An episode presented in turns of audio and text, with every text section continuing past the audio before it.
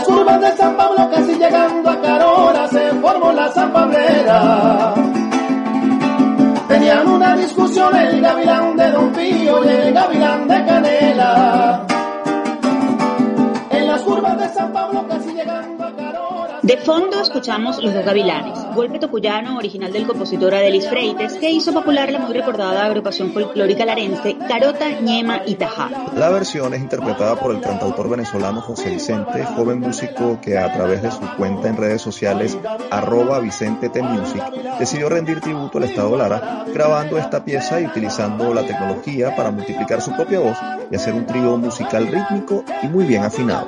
Hoy escogimos esta canción y su interpretación también lograda para recordar a nuestros oyentes que aún en momentos complejos como el que estamos viviendo los venezolanos, seguimos mostrando fuerza creativa para celebrar lo bueno de nuestra idiosincrasia y cultura. Con el gavilán trabalengua tocuyano, interpretado por este exponente de las nuevas generaciones musicales, enviamos nuestro abrazo solidario a la comunidad universitaria del Estado Lara y a la de todo el país. Desde acá hacemos votos para que la música de la autonomía, el conocimiento y el desarrollo resuene siempre con fuerza en las instituciones de educación superior y silencie cualquier voz de tristeza y desesperanza. En la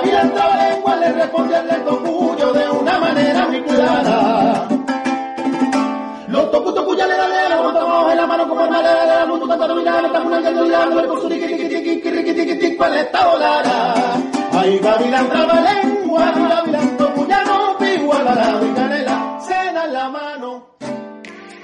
Les saludamos Tamaras Luznis Y Efraín Castillo. y esta es una nueva edición especial de nuestro programa Universate, las voces de la Universidad Venezolana, transmitido a nivel nacional por el circuito Unión Radio. Este espacio es producido por Unión Radio Cultural y la Dirección General de Comunicación, Mercadeo y Promoción de la Universidad Católica Andrés Bello. En la jefatura de producción están Inmaculada Sebastiano y Carlos Javier Virgües. En la producción, José Ali Linares. Y en la dirección técnica están Giancarlos Caraballo con apoyo de Miguel Ángel Villamizar y Miguel Ángel Paiva. Bienvenidos sean todos a una nueva edición de Universate en Casa.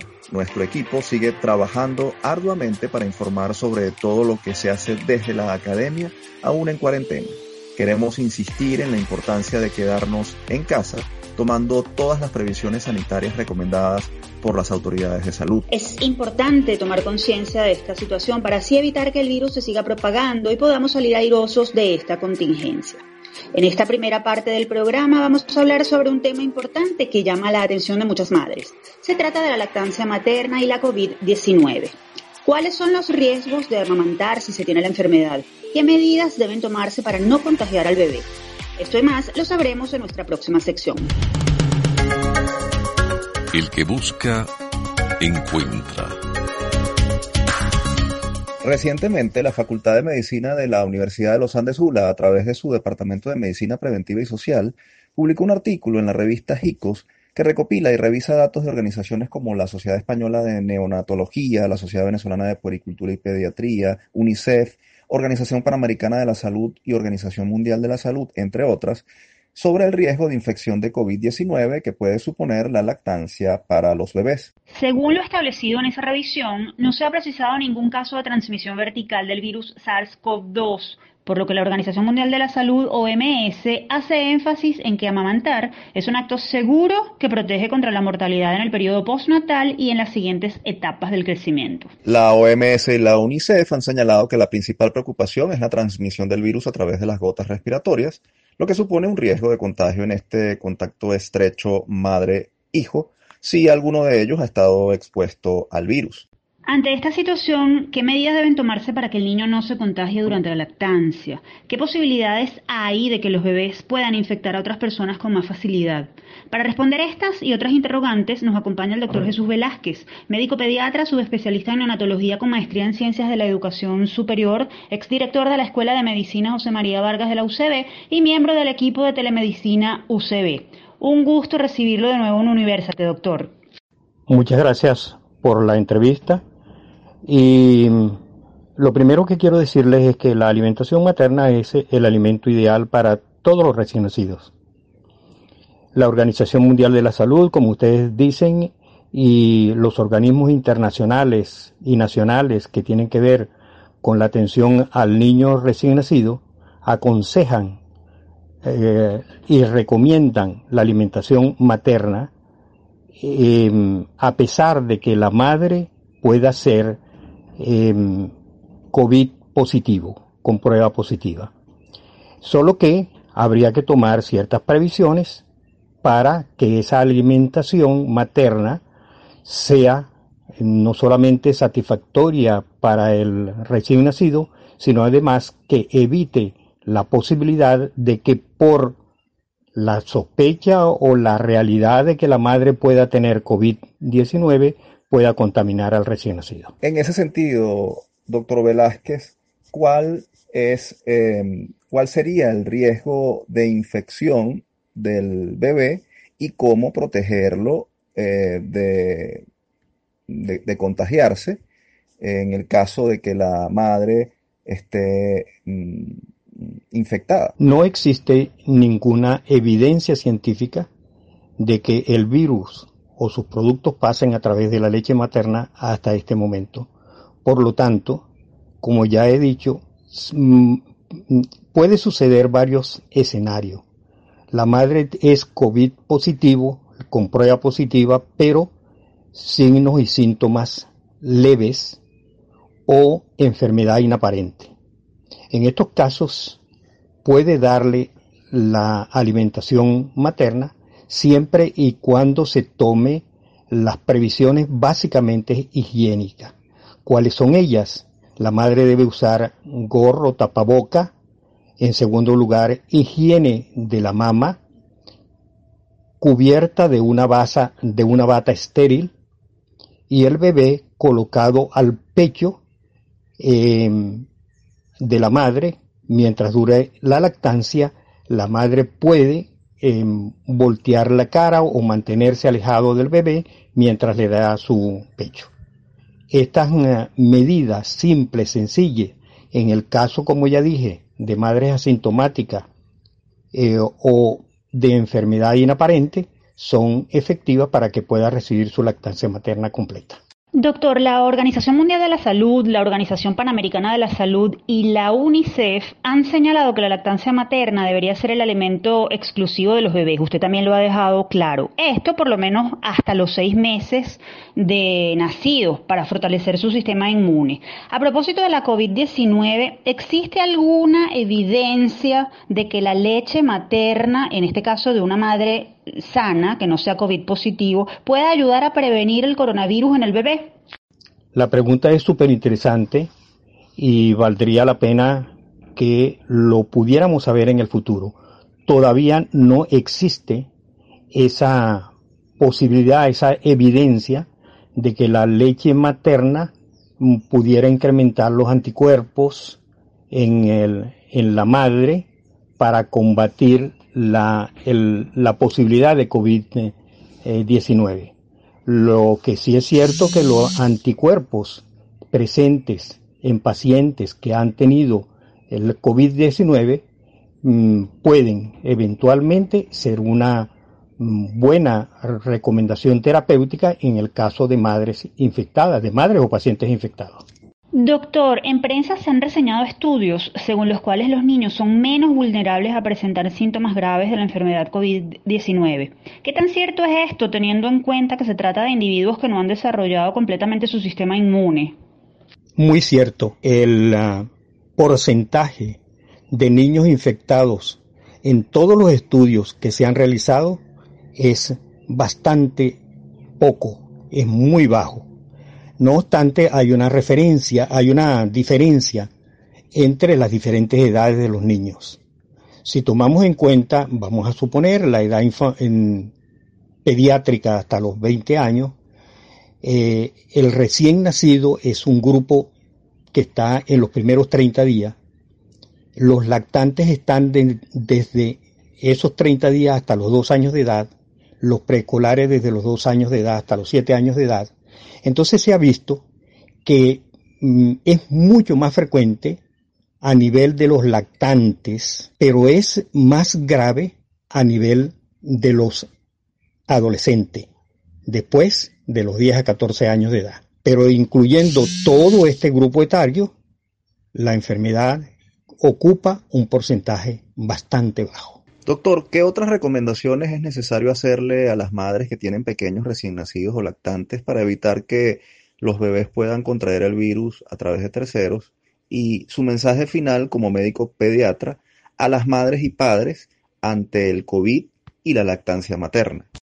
Sí, nos referimos inicialmente a las madres que, a pesar de ser COVID positivo, prueba positiva para COVID, tienen, son asintomáticas o signos leves, las previsiones que se deberían tomar a la hora de darle la lactancia materna al niño, que son medidas básicamente higiene y de separación de, de cuerpos.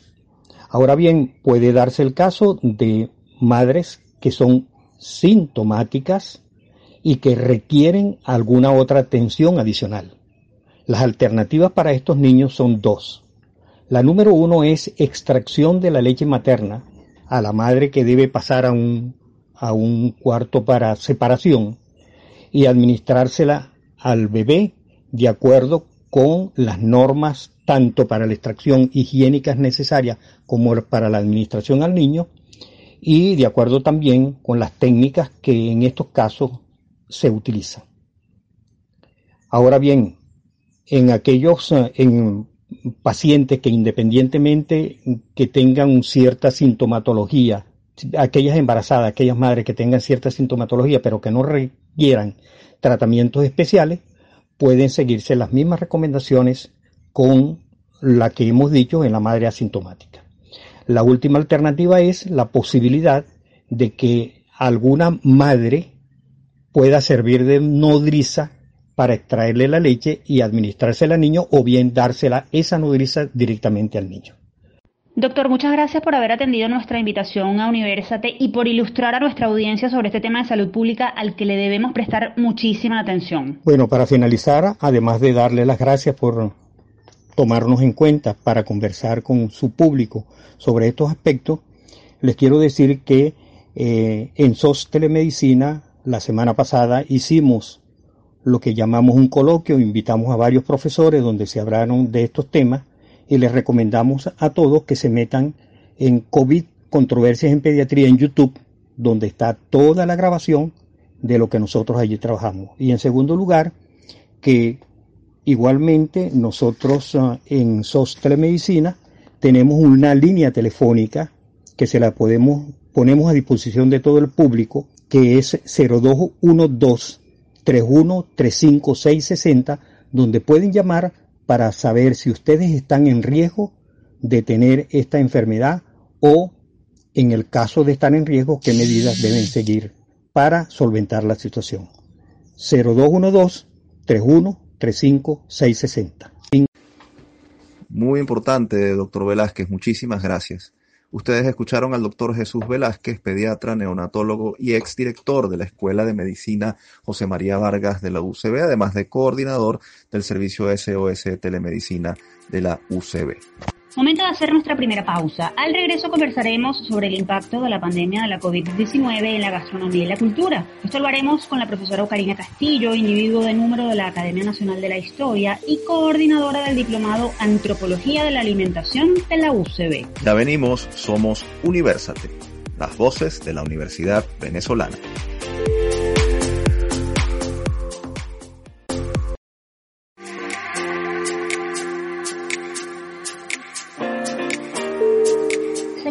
La segunda parte de Universo en Casa. Recuerden que estamos al aire a través del circuito Unión Radio.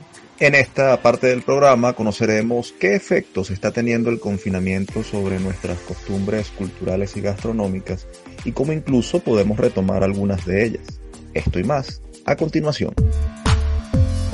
Hablan los egresados. Las pandemias tienen un componente antropológico importante que está relacionado con la preservación de la especie humana, sus costumbres, sus idiosincrasias. Ante la emergencia por la COVID-19, una de las preocupaciones es precisamente la provisión de alimentos y la dieta como parte esencial para conservar una buena salud. El tema de la comida tiene aristas sociales, económicas, biológicas y hasta filosóficas. Por eso es necesario analizar lo que se vive, lo que viene y algunas posibles soluciones.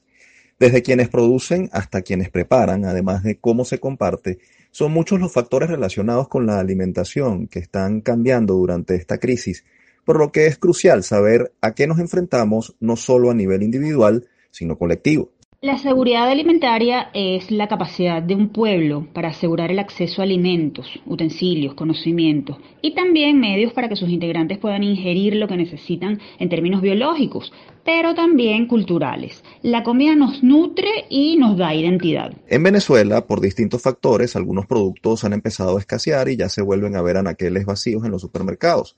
Por otro lado, los ingresos de muchas personas han disminuido y con ellos la posibilidad de adquirir alimentos suficientes. Ante todo esto nos preguntamos, ¿cómo esta pandemia ha impactado en lo que comemos? ¿Ha habido algún cambio en las costumbres gastronómicas del venezolano? Dada la escasa producción de alimentos, su provisión a largo plazo pareciera que va a ser incierta. ¿Esto podría modificar la forma en la que comen las personas? Para contestar esta y otras interrogantes, tenemos vía telefónica a la profesora Ocarina Castillo, antropóloga de la UCB, individuo de número de la Academia Nacional de la Historia, investigadora y coordinadora del Diplomado Antropología de la Alimentación de la UCB.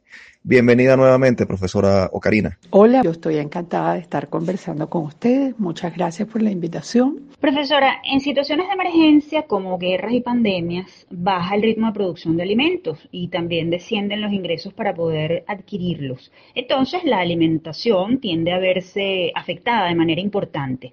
¿Cómo enfrenta un pueblo ese contexto, esa situación. ¿Usted tiene algún registro de lo sucedido durante otras pandemias en algún lugar del mundo? Obvio que a cada una de estas enfermedades grandes le corresponde y al igual que a otras catástrofes de otro tipo, no necesariamente mm, geográficas ni estrictamente solo desde el punto de vista social, pero a las catástrofes en general les corresponde un problema de provisión de alimentos.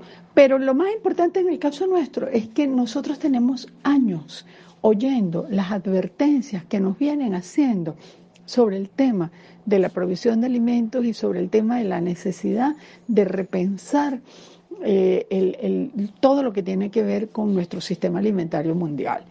Este, todas, las, eh, todas las referencias que desde hace unos cuantos años atrás se vienen haciendo en relación con la necesidad de desarrollar modelos de agricultura sustentable, la necesidad de revisar cómo es nuestra cadena alimentaria, la, necesidad de revisar cómo es nuestra relación con nuestra despensa alimentaria, todas las ah, eh, observaciones que se han venido haciendo en relación con los efectos devastadores del cambio climático, de la importancia de nosotros investigar, registrar, conocer cuáles son las implicaciones y cuáles son las mejores salidas y las mejores prácticas que debemos eh, eh, de alguna manera eh, empezar a realizar para garantizar que nuestros alimentos sean no solamente buenos, sanos, accesibles, sino también sustentables. Eso es lo más importante. Es decir, esta epidemia llega en un momento en que hemos estado saturados de advertencias, de, de, comentarios, de análisis, de investigaciones en este sentido.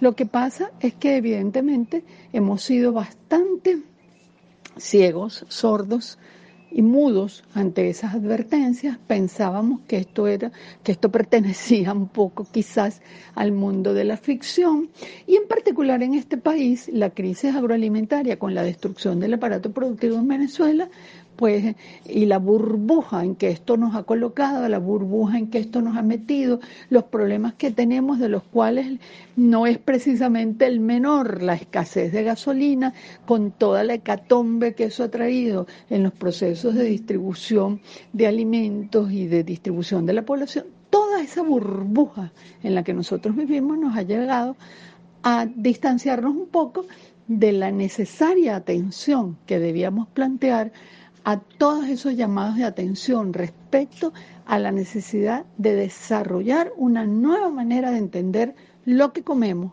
cómo lo comemos y para el bien de los dos, para el bien de nosotros como comensales, consumidores, personas, pero también para el bien de la naturaleza.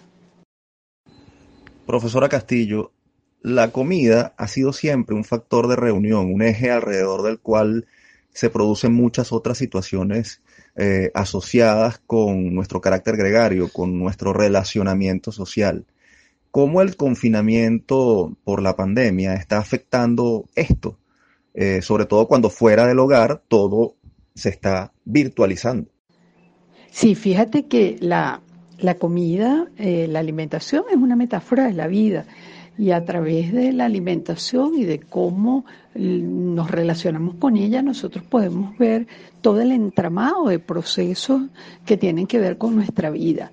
Eh, ahorita, efectivamente, eh, la comida en el hogar ha adquirido un peso extraordinario en, en, todo el sentido del término, no solamente en lo nutricional, en lo económico, sino también en lo simbólico y en lo cultural. ¿Por qué? Porque estamos todos replegados a nuestra intimidad, estamos replegados a nuestra intimidad y de alguna manera la comida ha retomado una fuerza y un vigor convirtiéndose en el gran centro de la vida doméstica y de la vida familiar. Y con la pandemia, la comensalidad ha adquirido un nuevo peso. Hemos vuelto a sentarnos a la mesa, hemos vuelto a comer juntos, hemos vuelto a hacer de la comida un espacio verdaderamente de diálogo, de conversación, de encuentro afectivo, donde no siempre ese encuentro sea para decir lo bien que estamos y lo bien que nos sentimos y lo bonito que es estar juntos. Muchas veces ese encuentro también es para poner sobre la mesa los dolores, los temores, las preguntas, las incertidumbres, hasta las rabias pero es ponerla sobre la mesa, es compartirla, es como compartir el pan, es encontrarse. Profesora, ¿una situación de pandemia puede causar el nacimiento de una nueva forma de cocinar? ¿Puede originar nuevos platillos? Pues fíjate que sí. Puede significar la incorporación de nuevos repertorios, de nuevos platillos, de nuevas maneras de hacer las cosas, de nuevas combinaciones. Fíjate que yo creo que eh, en este momento nosotros deberíamos, este, aquí en Venezuela sobre todo, donde los efectos de la pandemia a nivel alimentario están este, eh, absolutamente subrayados por nuestra pandemia anterior, este, nosotros deberíamos poner en práctica, yo pienso que como cuatro verbos que se me ocurren. Un primer verbo, y eso todo tiene que ver con tu pregunta, un primer verbo es qué es lo que seleccionamos para comer. Un segundo verbo, es decir, seleccionar. Un segundo verbo que es aprovechar. Hay que aprender a aprovechar todo. Esas hojas que antes botábamos, esas raíces que no tomábamos en cuenta, esas flores que no sabíamos si eran comestibles o no y no las aprovechamos, ahora hay que aprovechar todo. Hay que reciclar la comida lo que los restos, hay que reciclar lo que no utilizamos y reciclar quiere decir en todo sentido, es la comida que quedó de ayer o de anteayer, pero también es la que podemos reutilizar para el compost o para echársela a alguna mascota que esté por allí o con distintas eh, finalidades. Y finalmente es conocer, estudiar eh, el alimento como tal, convertirnos en unos consumidores que sepamos leer las etiquetas y que las etiquetas nos digan algo, que no sea un acto ritual leer la etiqueta de los alimentos, sino que sea un acto que nos dé información para nosotros ser unos consumidores críticos y decidir por nuestra salud y por nuestro bienestar qué alimentos consumimos y cuáles no. Pero indudablemente que sí creo, que sí creo que la pandemia sin lugar a dudas va, va a dejar eh, testimonio y va a dejar por decirlo así, recetas de cuarentena. Profesora, se nos agota el tiempo, tenemos una última pregunta. Eh, usted ha dicho que esta pandemia pone en crisis nuestra civilización. ¿Qué nos va a dejar al final esta, esta, esta situación que estamos viviendo desde el punto de vista cultural y antropológico? Se dice que ya no seremos los mismos, pero ¿realmente esto será así? ¿O pasará como aquella canción de Serrat que dice que vuelve el pobre a su pobreza, vuelve el rico a su riqueza y el Señor cura a sus misas? Bueno, fíjate que yo sí creo que la pandemia nos está dejando muchas eh, preguntas que son absolutamente importantes para nosotros como, como cultura. Eh, nosotros vamos a enfrentarnos eh, una vez que, se flexibilice eh, el confinamiento y una vez que empecemos a incorporarnos a la vida más o menos normal, nosotros vamos a, vamos a enfrentarnos a, a unos esquemas de relación social un poquito distintos, porque este distanciamiento social eh, como medida de prevención se va a mantener. Y eso tiene implicaciones culturales de todo tipo. Es que no todo se puede transmitir verbalmente por estos aparaticos electrónicos. Es que no todos los códigos de relación social se pueden mantener detrás del tapaboca y detrás de los guantes. Es que no todas las formas de entendernos tienen que ver con el metro o los dos metros de separación este, y todo eso nosotros vamos a, tener que seguirnos los tropezando y seguir y seguirlo revisando y seguirlo mirando. Entonces, yo no sé cómo va a ser el mundo después de la pandemia, pero lo que sí estoy seguro es que esta experiencia nos está mostrando muchas cosas. Y los que somos ciudadanos críticos, eh, observadores, no podemos ser indolentes ni podemos ser autistas ante esto que la, pandemia nos está mostrando. Yo creo que lo más importante de todo, además, es saber que es en la relación humana, en eso, en la capacidad de servicio, en el afecto, en la capacidad de entendernos, en la capacidad de relacionarnos, en donde está la eh, capacidad de asociarnos para seguir adelante, que es allí donde está nuestra, nuestra posibilidad de conseguir construyendo. Profesora Castillo, muchísimas gracias por atender nuestra invitación a Universate. Gracias a ustedes por invitarme y por pensar en mí. Hasta luego. Ustedes escuchaban a la antropóloga Ocarina Castillo, individuo de número de la Academia Nacional de la Historia y coordinadora del Diplomado Antropología de la Alimentación de la Universidad Central de Venezuela. Momento de hacer nuestra segunda pausa.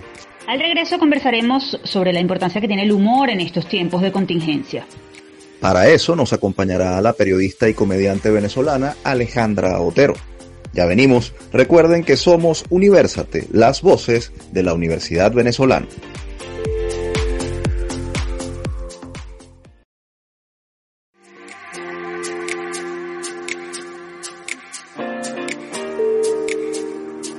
Seguimos con la tercera parte de Universate en Casa, una serie de ediciones especiales que nos permiten acompañarlos en esta contingencia. Recuerden que nuestras redes sociales están a su completa disposición. Puedes buscarnos en Twitter, Instagram y Facebook como arroba Universate Radio. Y es momento de conocer cómo el humor puede servir para hacer más llevadera la cuarentena. ¿Quieren saber más? Entonces quédense a escuchar nuestra próxima sección. Todo me sirve. Nada se pierde. Según expertos, el sentido del humor ayuda a afrontar el estrés, mejora la retención de memoria a largo plazo, favorece la relajación, ayuda al corazón, al cerebro y hasta al sistema inmunológico. Hace a las personas más felices. En época de cuarentena, los humoristas parecieran tener más presente que nunca todas estas ventajas y se han volcado a las redes sociales para dar nuevas muestras de su creatividad y jocosidad. Sin embargo, comediantes de la talla de Emilio Lovera afirman que el humor también sirve para dar a conocer la realidad a través del juego de la risa o el chiste, hacer alguna denuncia social y mover a la reflexión o incluso a la acción. El humor también es pieza cultural que nos define y permite mostrar lo bondadoso, talentoso y visionario que puede ser el venezolano, lo que nos lleva a pensar ¿Cómo el humor puede ayudarnos a afrontar una realidad como la de la pandemia del COVID-19? ¿El humor es entretenimiento o puede salvarnos? Para conversar sobre esto, nos complace recibir vía Skype a la periodista y humorista venezolana Alejandra Otero. Ella ha tenido un amplio recorrido en medios audiovisuales y además tiene múltiples experiencias como actriz y comediante. Además, es docente del Diplomado de Humor del Centro Internacional de Actualización Profesional de la UCAP, CIAP-UCAP. Bienvenida a University. Hola muchachos, gracias por la invitación. Gracias a ti por atendernos. Alejandra, importante conocer qué papel crees tú tiene el humor en la situación actual del país.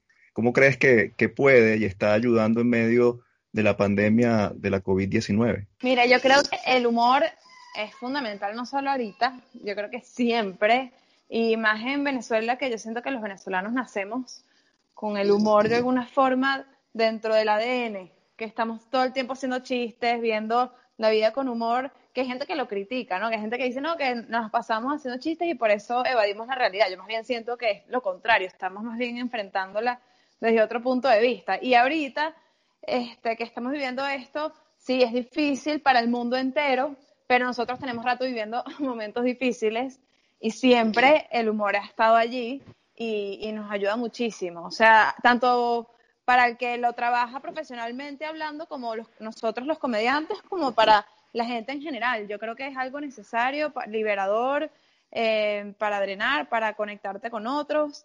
Es súper sanador, tal cual lo que dijeron al comienzo del programa. ¿El humor es denuncia o entretenimiento? ¿O cuándo es denuncia y cuándo es entretenimiento? Yo creo que puede ser las dos cosas. El, el humor definitivamente entretiene y para el que lo busca así, puede ser denuncia. Yo creo que hay muchísimos ejemplos de eso. Eh, y, y, ¿por qué pasa esto? Porque el humor hace que la gente conecte mucho más rápido, que el humor llegue de una manera mucho más potente. Entonces, es distinto decir la denuncia y ya que hacerlo a través de un video, un chiste, la gente se ríe, te llega el mensaje y además se divierte. Por eso es que el humor termina siendo usado para campañas políticas, para campañas publicitarias. Es, es, es muy fuerte el poder que tiene y, bueno, al final el que lo hace, lo hace con el fin que quiera. Yo soy de las que piensa que uno tiene que ah, usarlo realmente para, bueno, el fin es, obviamente entretener, hacer reír a los demás, pero si además eh, le consigues un mensaje eh, o otra finalidad positiva, mejor. Alejandra, hace, hace unos momentos hablabas precisamente de, que los venezolanos de todos sacamos un chiste. ¿Por qué crees que el humor forma parte de nuestra cultura, de nuestro ADN? ¿Y, y hasta qué puede ser esto eh, beneficioso o puede convertirse incluso en un elemento que, que no nos salve, sino que nos hunda? ¿Cómo evitar que eso sea así? Yo creo que siempre ha estado presente porque no se tiene que ver con la personalidad del venezolano.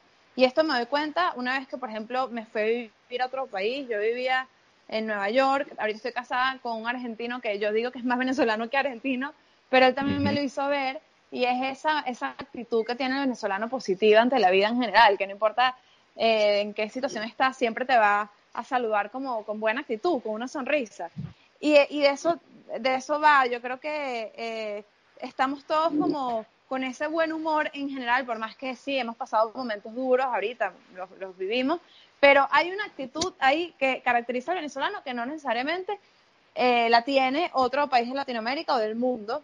Y yo no creo jamás que el humor nos hundiría, a menos que se use con fines eh, negativos como para destruir al otro. Yo no comparto ese tipo de humor que también existe y, jamás haría humor para hacerle daño a otro, por más que uno sin querer ofenda a alguien, y eso puede pasar, es normal, y más ahorita que estamos en tiempos donde todo el mundo se ofende con todo, pero de ahí a querer destruir a otro con humor, ya eso es otra cosa y, creo que se desvirtúa también lo que es eh, el hacer reír. El humorista tiene un ABC, es decir, hay temas que, que no deberían tocarse, hay temas que, que deberían plantearse sin lugar a dudas. ¿Cuál es el límite del humor? Si es que los tiene. No, yo más bien creo que se puede hacer humor de cualquier cosa, literalmente de lo que sea. Y creo que ahí está en el trabajo del humorista, es ver cómo manejas ese tema y en qué momento. Porque no es lo mismo hacer un chiste de algún familiar que se te acaba de morir, que tú estás padeciendo el dolor, que sería, bueno, sí, puede ser considerado humor negro, pero más allá de eso, tú no has superado ese dolor. Entonces, por eso, quizás en ese momento no te va a servir hacer el chiste. Por más que quieras drenar a través del humor, tienes que esperar. El, humor se hace cuando eh, uno, de alguna forma, ya sobrepasó ese momento eh, y, ya lo superó emocionalmente hablando. Ahí es cuando puedes hacer chiste de lo que sea. Y también está en, en la manera en que trates el tema, el ángulo que le des para que eh, bueno, para que sea también tratado de una, de una manera inteligente, que no ofenda, o, sí, pero, pero que, que tenga un, un, punto de vista más allá de, ay, voy a, a, destruir y ya, simplemente voy a hacer reír y bueno, y, y creo que cuando uno se pone a excluir temas y que no, no se pueden hacer chistes de esto, también está entrando en la exclusión. O sea, creo que la inclusión tiene que ver con también incluir los temas y poder hablarlos. Alejandra, eh, desde el CIAPUCAP hemos visto que se ha venido promoviendo el diplomado de humor. ¿Por qué es importante que los nuevos humoristas se formen? Sí, eso fue una iniciativa que comenzamos con la Escuela de Humor, que eh, gracias con la, a la alianza que, tenemos con el CIAP, eh, bueno, hemos podido llegar a, muchas más personas y, también se le ha dado como un carácter mucho más académico al diplomado y hemos visto que si bien mm, no sé si te diría que todo el mundo puede llegar a ser el mejor comediante del mundo, yo creo que todos podemos aprender a hacer reír. Porque no solamente va, eh, es necesario el talento, sino también el trabajo que uno hace. Yo he visto, es más, en el diplomado de stand-up, al comienzo del diplomado, gente que se inscribe que yo diría, esto no me va a hacer reír jamás. Y al final del diplomado, que dura ocho semanas, los tipos nos hacen reír un montón. O sea, creo que es un tema también de de darle la oportunidad a la gente y que la gente conozca las herramientas para poder lograrlo. Alejandra, te estamos entrevistando para una sección de nuestro programa que se llama Todo me sirve, nada se pierde, como la canción de Cerati. ¿Por qué en situaciones límites como las que supone una pandemia, todo sirve y nada se pierde y además hay que echar mano del humor? Mm, yo creo que son situaciones en las que nos estamos como al límite en muchos sentidos. O sea, porque eh, son situaciones que nos someten a circunstancias atípicas, difíciles, eh, extremas, y, cual, y eso de que todo sirve, yo creo que eh, va por el lado de que uno tiene también que ver las cosas donde no aparentemente no las... O sea, esa gente que, que de repente encuentra la oportunidad en, en, en la crisis, o, o bueno, uno mismo que encuentra chistes en, un drama como es este, que, que depende también de cómo lo veas. Yo creo que tiene que ver con puntos de vista, con actitud ante la vida y, eso, tratar de conseguir el, lado favorable y aprovecharlo al máximo. Alejandra, agradecemos muchísimo que hayas atendido nuestra invitación a Universate y te deseamos todo el éxito. Ah, gracias a ustedes, gracias a ustedes de verdad y, y bueno, también a la orden en la Escuela de Humor para los que quieran eh, profundizar un poco sobre el tema del humor y, y bueno, en mis redes, arroba Leotero, si se quieren reír un rato o no. Sí. Ustedes escuchaban a Alejandra Otero, periodista, humorista y docente del diplomado de humor que dicta el CEAP UCAP. Por cierto que si desean más información sobre este curso, pueden ingresar a www.ceap.com.be. Cambiamos de tema porque es hora de estimular la curiosidad de nuestros oyentes.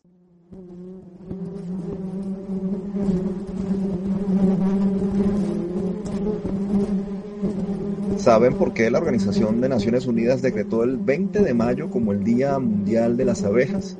El director del Museo Instituto de Zoología Agrícola de la Universidad Central de Venezuela, UCB, José Clavijo, nos explica la razón y nos dice la importancia que tienen estos insectos para la biodiversidad del planeta. Esto y más a continuación. La trivia.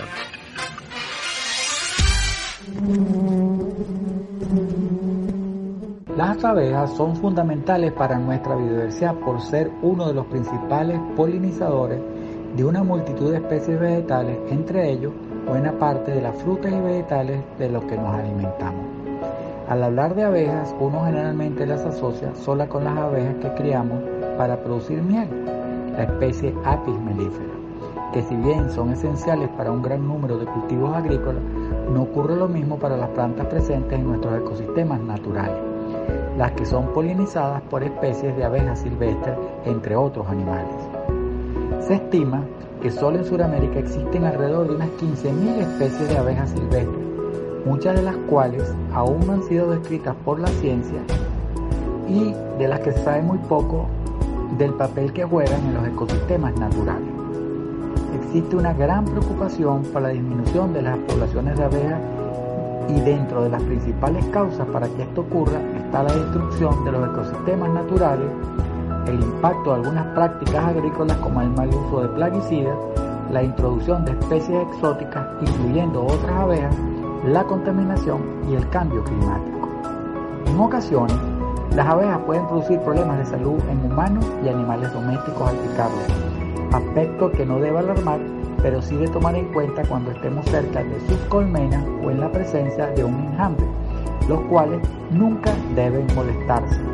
En caso que a nuestras viviendas o áreas verdes llegue un enjambre de abejas, es recomendable llamar a las autoridades competentes como bomberos o personal de defensa civil para que de ser posible sean removidas sin ocasionarle la muerte.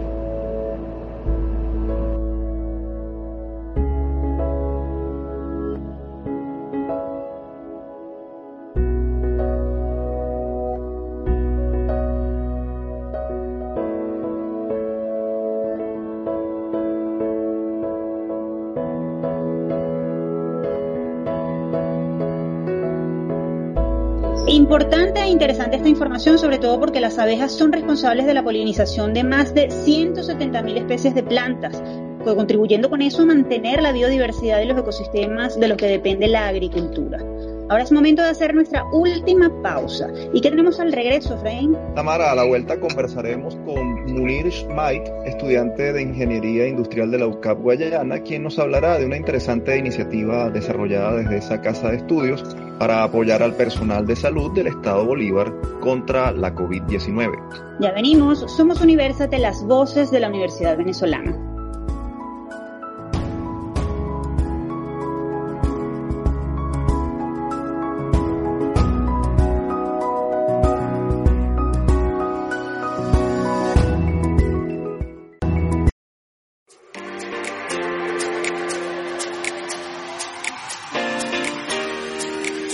Seguimos con la última parte de Universate en Casa. Recuerden que nuestros episodios están disponibles en iTunes, Spotify y iBox. Allí estamos como Producción Universate. Momento de conocer cómo las universidades de nuestros jóvenes no se rinden y siguen aportando su granito de arena a la lucha en contra de la COVID-19.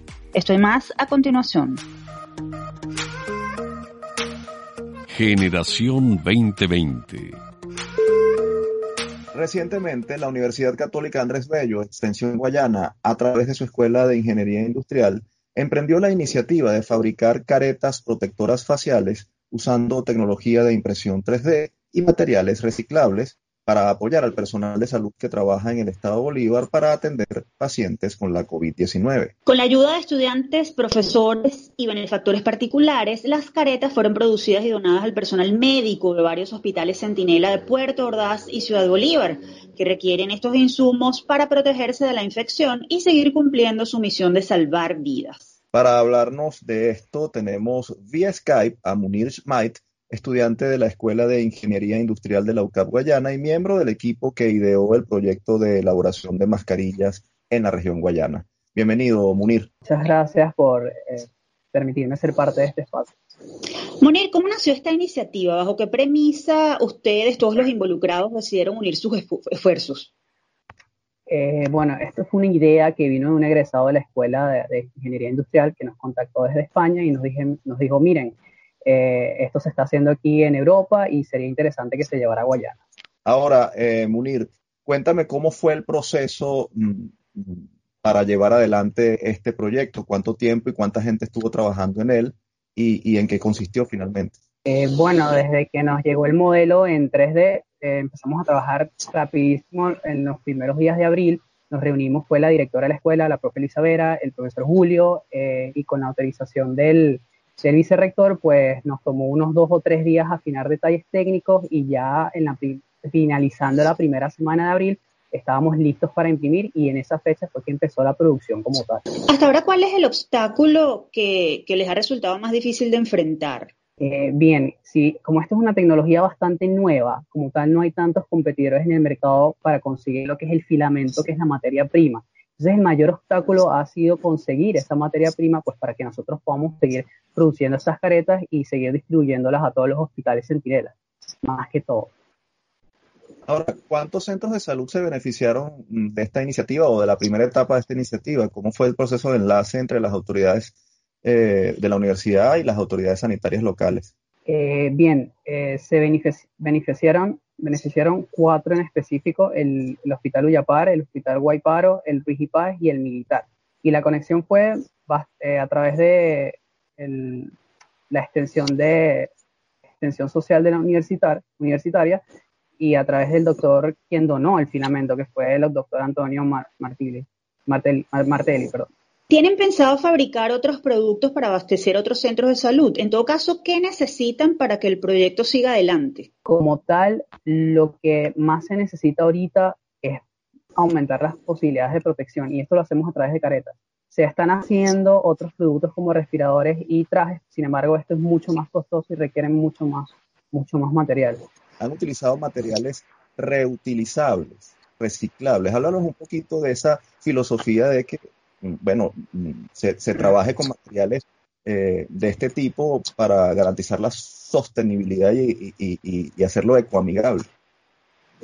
Eh, bien, la idea es que todo lo que se haga dentro de la universidad vaya dentro de los valores de la misma y el desarrollo sustentable, como bien lo mencionas, es uno de ellos.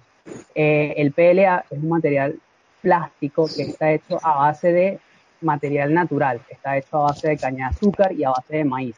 Como tal, es muy fácilmente degradable a unos 60, 70 grados centígrados. No es biodegradable, pero sí es muy fácil de degradar y se hace en base a materiales naturales, como ya lo mencioné, la caña de azúcar y el maíz. Munir, brevemente un mensaje a la comunidad que quiera ayudarlos. Además, eh, señálanos si hay alguna vía de contacto para que quienes quieran sumarse a este proyecto. Bueno, se pueden comunicar directamente conmigo eh, al número 0424-949-0956 y el mensaje es que, bueno, esto es un proyecto que nos incluye a todos porque entre todos está la eh, pues la necesidad y la obligación de parar esta pandemia. Y lo, la manera de hacerlo es, mira, si no puedes donar, al menos eh, que el mensaje llegue a todas partes, ¿no?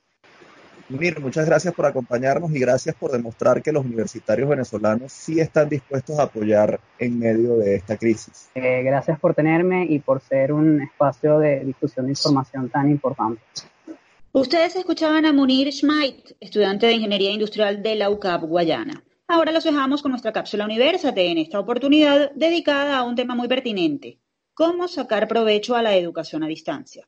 En esta nueva edición de Cápsula Universate compartimos contigo algunos consejos para poder cumplir con éxito tus clases virtuales. Entiende cómo funciona la metodología de aprendizaje en línea. Las ventajas de esta modalidad son innegables ya que te permite formarte en cualquier tiempo y en cualquier lugar, pero eso no significa que sea fácil. Tu motivación y autodisciplina son claves para el éxito del aprendizaje. Usa la tecnología adecuada. Es esencial disponer de un acceso fiable y una buena conexión a Internet, ya que ante las incidencias técnicas frecuentes puedes perder concentración y tu rendimiento puede bajar. Si posees algún problema técnico, debes notificarlo a tu instructor Dispón de un entorno adecuado para el estudio. Tener un ambiente cómodo, tranquilo y libre de distracciones ayudará a que puedas cumplir con tus asignaciones. Familiarízate con la plataforma virtual. Es importante que te tomes tu tiempo para conocer la herramienta. Ten en cuenta las metas y objetivos de aprendizaje. Los programas de formación a distancia están estructurados de manera que puedas organizarte y avanzar a tu ritmo, pero no debes perder el norte. Planifica tu tiempo. En esta modalidad no hay docentes o compañeros de clase que te recuerden constantemente las tareas que debes realizar. Si quieres rendir al máximo, asegúrate de aprender a gestionar tu tiempo de manera eficaz y a organizar la carga de estudio. Y lo más importante, durante esta contingencia, quédate en casa y aprovecha el tiempo escuchando todos los episodios de nuestra revista radial universitaria. Búscanos en iTunes, Spotify y iVoox como Producción Universate.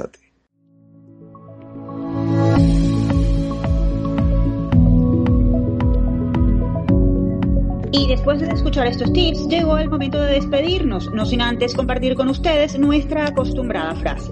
La educación a distancia no es simplemente reunir a los estudiantes por Zoom y conversar con ellos. Eso implica un esfuerzo pedagógico especial un esfuerzo de acompañamiento a los estudiantes de manera especial implica repensar todos los instrumentos, las vías para ser didácticos y pedagógicos. Esta frase pertenece a Francisco José Virtuoso, rector de la UCAP, quien participó recientemente en un foro web en el que habló de los avances del semestre de contingencia y afirmó que aun cuando termine la cuarentena, la educación a distancia va a ser recurrente y necesaria, lo que llamó a profesores y estudiantes venezolanos a prepararse para llevar adelante esta modalidad de trabajo dual. Ahora sí llegó el final de esta edición especial de Universate.